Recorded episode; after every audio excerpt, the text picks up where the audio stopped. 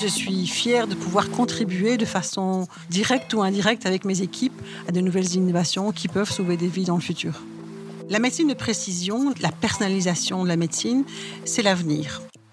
La Belgique est aussi la Silicon Valley de la vaccinologie avec un patrimoine et un héritage scientifique important.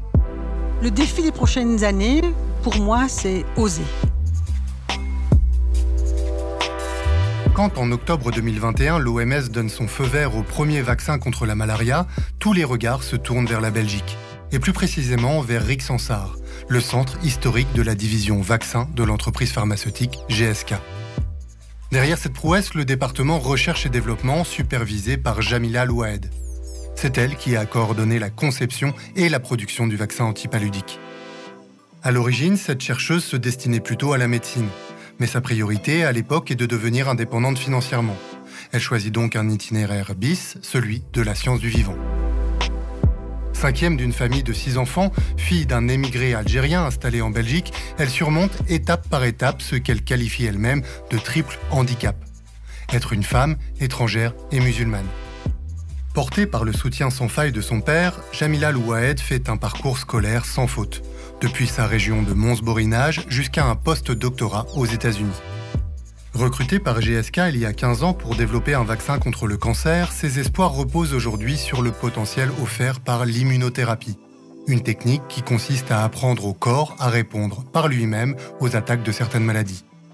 Plus la connaissance du rôle et du fonctionnement du système immunitaire sera fine, plus les traitements proposés seront précis et efficaces. L'esprit entrepreneurial chevillé au corps, Jamila Loued le sait, pour innover dans la recherche, il faut oser. Oser penser et s'organiser autrement, en favorisant, par exemple, les collaborations interdisciplinaires. Elle sait aussi que l'avenir dépend du dynamisme de l'écosystème pharmaceutique belge. Alors, en plus de la coordination de son département, la chercheuse endosse volontiers les habits d'ambassadrice du savoir-faire Made in Belgium et répète, à qui veut l'entendre, que notre pays possède les atouts nécessaires pour devenir la Silicon Valley européenne de la biopharmacie. Futur de la santé, médecine de précision, vaccin contre le cancer, rencontre avec une chercheuse qui voit grand et qui rêve de passer de la science à la médecine.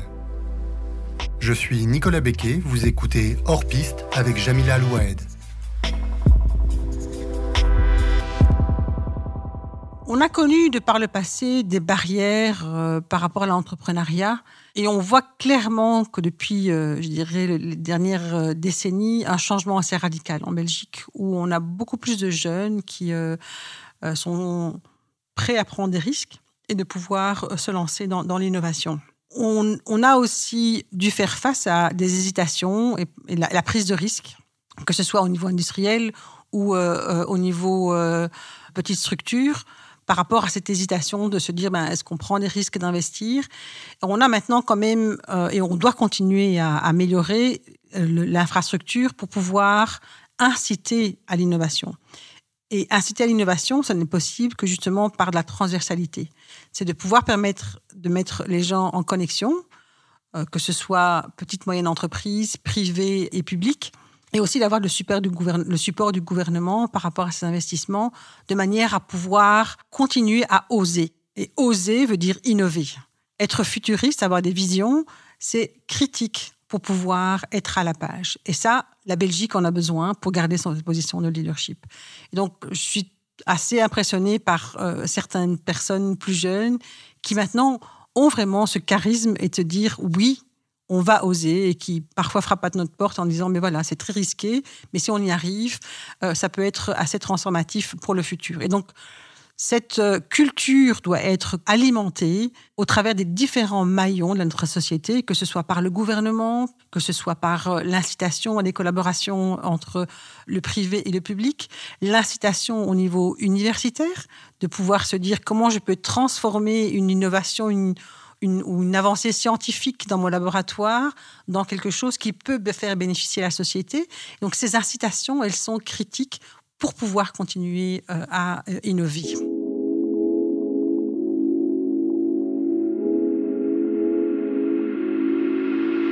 Oser. Oser a été un moteur euh, qui m'a toujours incité à avancer dans ma carrière. Euh, bon, je suis une femme musulmane, euh, oser affronter ma communauté en disant que je voulais être, je voulais avoir une carrière, donc pouvoir défendre quelle était ma vision de ce que je voulais faire. même si le parcours n'a pas toujours été facile, j'ai chaque fois essayé d'écouter ma petite lumière interne qui me disait bon vers quoi tu voulais aller donc j'étais toujours une passionnée scientifique je voulais devenir médecin, euh, mais j'avais pas nécessairement nécessairement le, courage d'attendre euh, ans parce que je voulais avoir une certaine indépendance.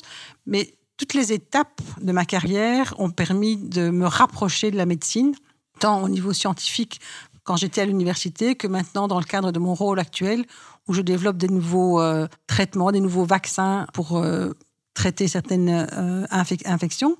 Ça a été quelque chose où un défi à moi-même euh, par rapport à, mes objectifs et une, vision par rapport à ce que je voulais faire. Et donc, j'ai passé plus de 15 ans de ma vie en, recherche et développement à l'université.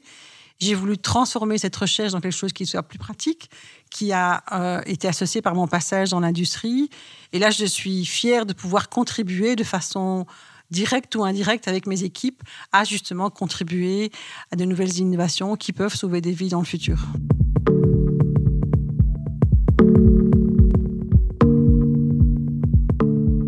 On connaît la Belgique souvent sous le, bénéfice que ça a par rapport euh, à ses expertises en termes de bière, en termes de chocolat mais on oublie que la Belgique a beaucoup plus à offrir. Alors j'ai toujours tendance à rappeler que bah, la Belgique est aussi la Silicon Valley de la vaccinologie, avec un patrimoine et un héritage scientifique euh, relativement important. Donc GSK est basé en Belgique depuis euh, très longtemps, avec un nombre de vaccins qui se terminent par Rick Sansar pour faire référence à l'endroit où ils sont développés et qui quelque part est un patrimoine belge relativement important. Mais au-delà de GSK, on a un écosystème qui est très très très euh, riche en termes d'expertise que ce soit au niveau vaccinal, mais aussi par rapport à tout ce qui est expertise pour la production. Et on l'a vu pendant la pandémie, la Belgique a joué un rôle critique dans la production des premiers vaccins et l'acheminement des vaccins vers les pays euh, qui euh, devaient recevoir ces vaccins.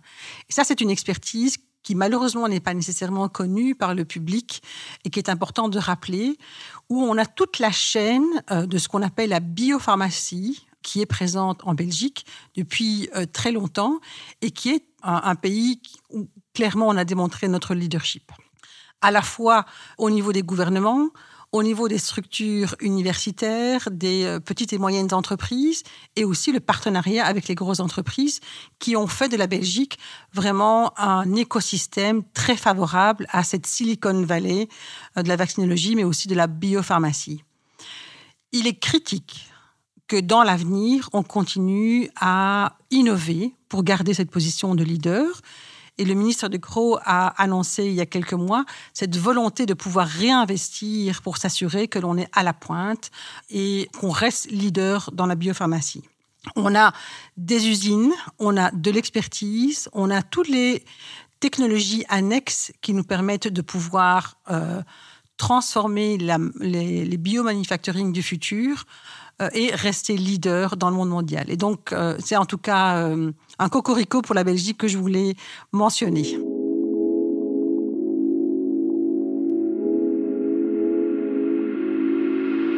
Garder notre position de leadership dans la biopharmacie, biomanufacturing est critique en Belgique et elle va être possible grâce à la transversalité des métiers de pouvoir mettre ensemble les expertises qui va permettre d'innover les technologies de demain. Je pense par exemple à des collaborations que nous avons avec IMEC où on, travaille sur des biosenseurs pour améliorer notre capacité, notre performance de production. Il y a les semi-conducteurs, qui est aussi une, expertise qui est assez unique ici en Belgique.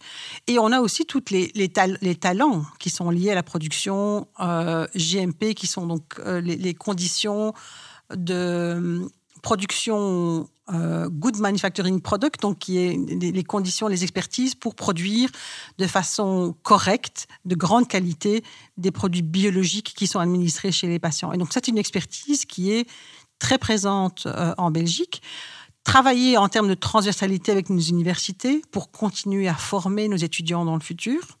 On sait qu'on doit continuer à inciter les jeunes à aller dans les, sciences euh, euh, ingénieurs, biologiques, de manière à pouvoir garder ce, cette excellence ici en Belgique.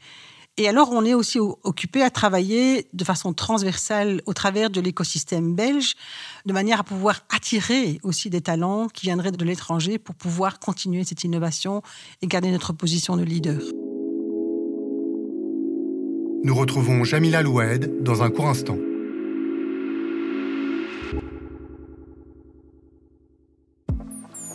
De retour avec Jamila Loued dans Hors Piste, le podcast de l'écho qui invite les décideurs à prendre la tangente pour exposer leur vision à 10 ans et imaginer un autre avenir collectif hors des sentiers battus. Il y a une méfiance par rapport euh, au but ultime de l'industrie pharmaceutique et, par rapport à euh, l'alimentation de nouveaux traitements pour des bénéfices, pour, avoir des bénéfices. Je pense qu'il est important de remettre quand même, recadrer un peu le, le, rôle de l'industrie, c'est de pouvoir apporter des solutions à des euh, maladies pour lesquelles on n'a pas de, traitement. Si je parle de la vaccination, si on n'aime pas l'industrie, moi j'ai tendance à dire ben, vaccinez-vous si vous voulez prévenir toute une série de maladies au travers de la vaccination, bah, c'est une meilleure façon de pouvoir quelque part avoir le bon compromis et d'avoir une réalité qui est essayons d'éviter de dépenser plus d'argent qui pourrait bénéficier l'industrie dans le futur. Et donc, la vaccinologie c'est une prévention à des maladies chroniques qui peuvent apparaître plus tard, qui nécessitent euh, des traitements parfois beaucoup plus lourds, beaucoup plus coûteux. Et je pense qu'on revient là à un équilibre qui est celui que l'on veut. C'est si on peut prévenir plutôt que guérir, on a quand même là un bénéfice qui est quand même clair de la vaccinologie. La pandémie, elle a eu des effets qui sont euh, parfois négatifs par rapport à des bénéfices qui sont parfois oubliés. J'ai parfois tendance à penser que les gens deviennent amnésiques une fois que le problème est résolu. Si on reprend euh, les, efforts qui ont été faits ces deux derniers siècles pour augmenter l'espérance de vie, de pouvoir diminuer toute une série de maladies euh, infectieuses, on oublie le bénéfice que la vaccinologie a pu avoir. On peut, grâce à la vaccination, diminuer jusqu'à 2-3 millions de décès par an. On a jusqu'à plus de 700 000 euh, enfants qui sont protégés de certaines maladies qui peuvent être débilitantes, comme par exemple les méningites qui peuvent avoir des impacts assez importants, la polio, toutes ces maladies pour lesquelles on avait un impact santé, mortalité ou un impact sur la maladie ont été oubliées. Et donc, on est victime de la, euh, du succès de cette vaccination parce que ces maladies ont été oubliées et le bénéfice de la vaccination a été oublié. La pandémie, euh, à cet égard, a été euh, parfois assez négative par rapport à la science et aux bénéfices de la vaccination. Et on a eu à la fois quelque chose qui est lié à notre société où on communique de plus en plus, un débat public scientifique avec des personnes qui ne sont pas nécessairement bien équipées pour pouvoir participer à ce débat scientifique. On a dû, euh, au fur et à mesure que la science progressait, la communiquer.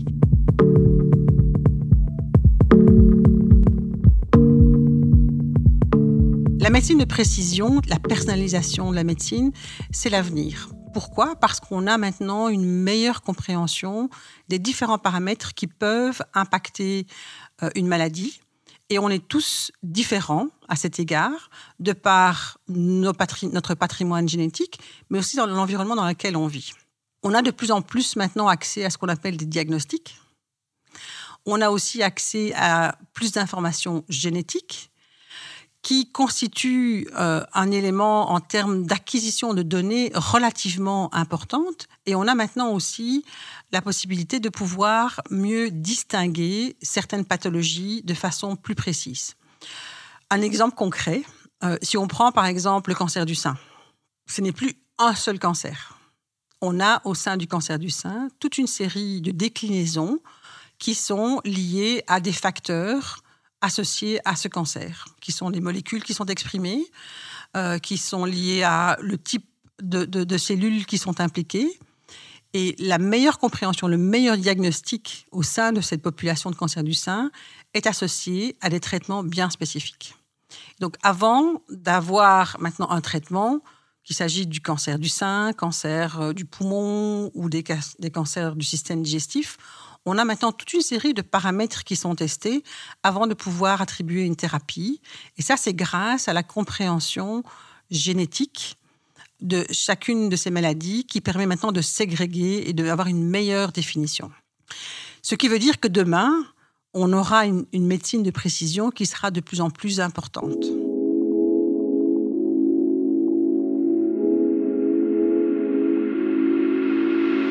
On a euh, maintenant une connaissance plus précise de certains dérèglements génétiques qui sont associés à certaines pathologies, qui sont des mutations euh, au niveau du, euh, du, gène, qui sont des héritages que l'on a au travers de la génétique. Et on a maintenant, grâce à ces technologies, la possibilité de pouvoir rectifier dans le futur certaines de ces mutations qui sont la cause de certaines maladies chroniques. Alors ça veut dire quoi? C'est comme si on écrivait un mot et qu'il y avait une erreur, et on aurait la possibilité de pouvoir l'effacer et de le corriger. Et les technologies qui sont utilisées maintenant, ce sont des technologies assez avancées comme CRISP, des technologies qui sont basées à partir d'ARN ou d'ADN, qui vont permettre de pouvoir corriger certaines pathologies génétiques euh, ou certaines euh, maladies qui sont associées justement à, ces, à ces mutations. Donc ça paraît un peu visionnaire et futuriste, mais on y arrive. Donc il y a pas mal de traitements qui sont pour le moment en cours d'investigation par rapport à ça. Et ceci dit, tout ce, phénomène de pouvoir euh, améliorer cette précision thérapeutique est le fruit de beaucoup de technologies qui ont permis une meilleure compréhension de certains mécanismes, mais aussi d'utiliser des nouvelles technologies qui permettent des approches euh, thérapeutiques beaucoup plus ciblées.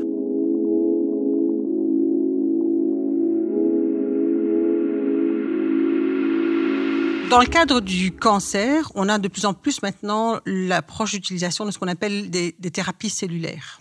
Alors, ce sont des thérapies qui sont euh, personnalisées, où on va rechercher euh, les cellules chez, le patient, que l'on va transformer en laboratoire pour les rendre beaucoup plus efficaces à pouvoir combattre euh, un cancer.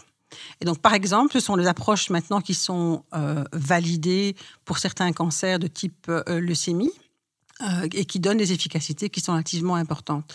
Et on parle là vraiment de traitement chirurgical puisque on va chercher chez l'être humain, chez le patient, des cellules que l'on va modifier, que l'on va réinjecter et qui auront à ce moment-là tout le potentiel de pouvoir attaquer les cellules cancéreuses. On peut aller plus loin. Certaines maladies génétiques où on sait qu'il y a une mutation et qui, a pour conséquence un dérèglement du maladie métabolique, on peut aller essayer de corriger en fait cette euh, modification, cette mutation, pour rétablir un métabolisme et euh, pouvoir avoir une approche thérapeutique qui soit bénéfique pour le patient.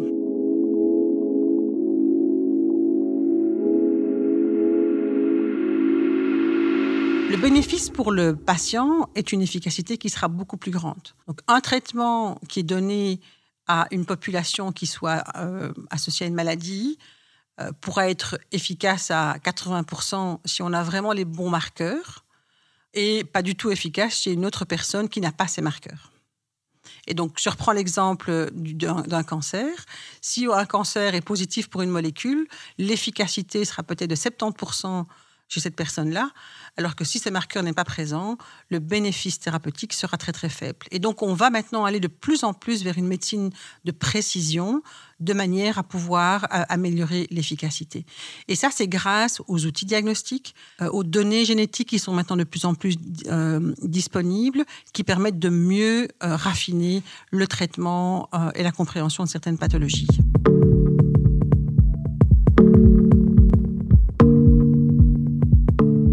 Pour les prochaines années, le, domaine de la santé médicale va évoluer de façon assez euh, importante. Ceci grâce à pas mal de technologies qui sont nouvelles et à la capacité de pouvoir gérer une quantité d'informations qui est relativement importante euh, par rapport aux décennies précédentes.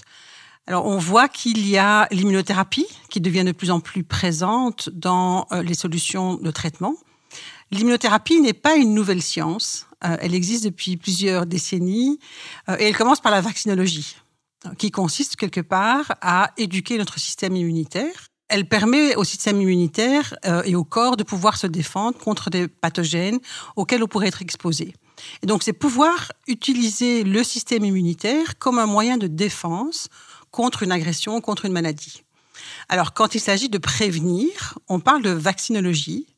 Quand il s'agit de traiter, on parle d'immunothérapie. Mais le principe est le même, c'est pouvoir utiliser nos défenses immunitaires pour prévenir ou pour guérir. Alors, pouvoir comprendre ce mécanisme du système immunitaire, inévitablement, permet aussi de pouvoir trouver des solutions thérapeutiques, d'où l'émergence de l'immunothérapie.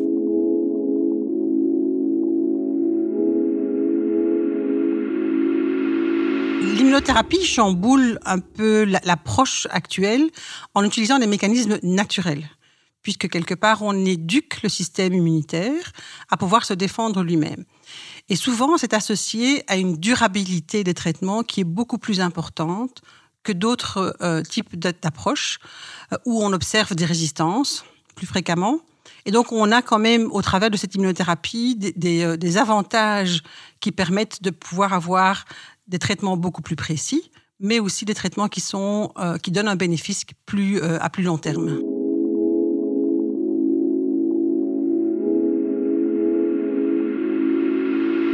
C'est une science qui émerge de plus en plus, et ceci dit, grâce aux connaissances génétiques, aux connaissances du système immunitaire, qui vont permettre de pouvoir combiner ces informations et avoir des traitements qui auront une meilleure précision et utiliser cette... Euh, beauté qui est la vaccinologie, qui quelque part pouvoir éduquer notre système immunitaire à se défendre nous-mêmes contre ces maladies chroniques. Le défi des prochaines années, pour moi, c'est oser. Je pense être soi-même, de ne pas avoir peur de défis, de pouvoir accepter parfois des échecs, parce que la vie n'est pas un fleuve tranquille. Je pense que c'est aussi euh, euh, associé, et de toujours regarder j'aime dire le, verre à moitié plein plutôt qu'à moitié vide. Donc même dans des échecs ou des déceptions, il y a toujours un apprentissage que l'on peut utiliser pour les étapes euh, suivantes.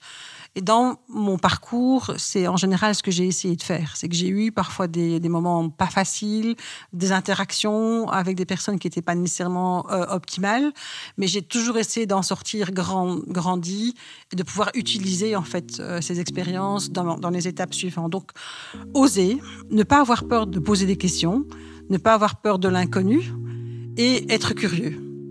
Je pense que ça, c'est ce que je conseille à tout le monde, c'est de se dire, euh, quand je ne connais pas, ben, je peux essayer d'apprendre, comprendre et de pouvoir en tout cas s'entourer de gens qui puissent nous aider à grandir dans notre environnement.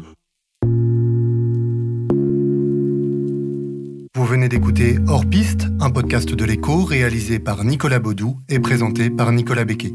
Je vous invite à vous abonner sur votre plateforme d'écoute favorite et sur le site et l'application de l'écho. Et si vous avez aimé, n'hésitez pas à en parler autour de vous.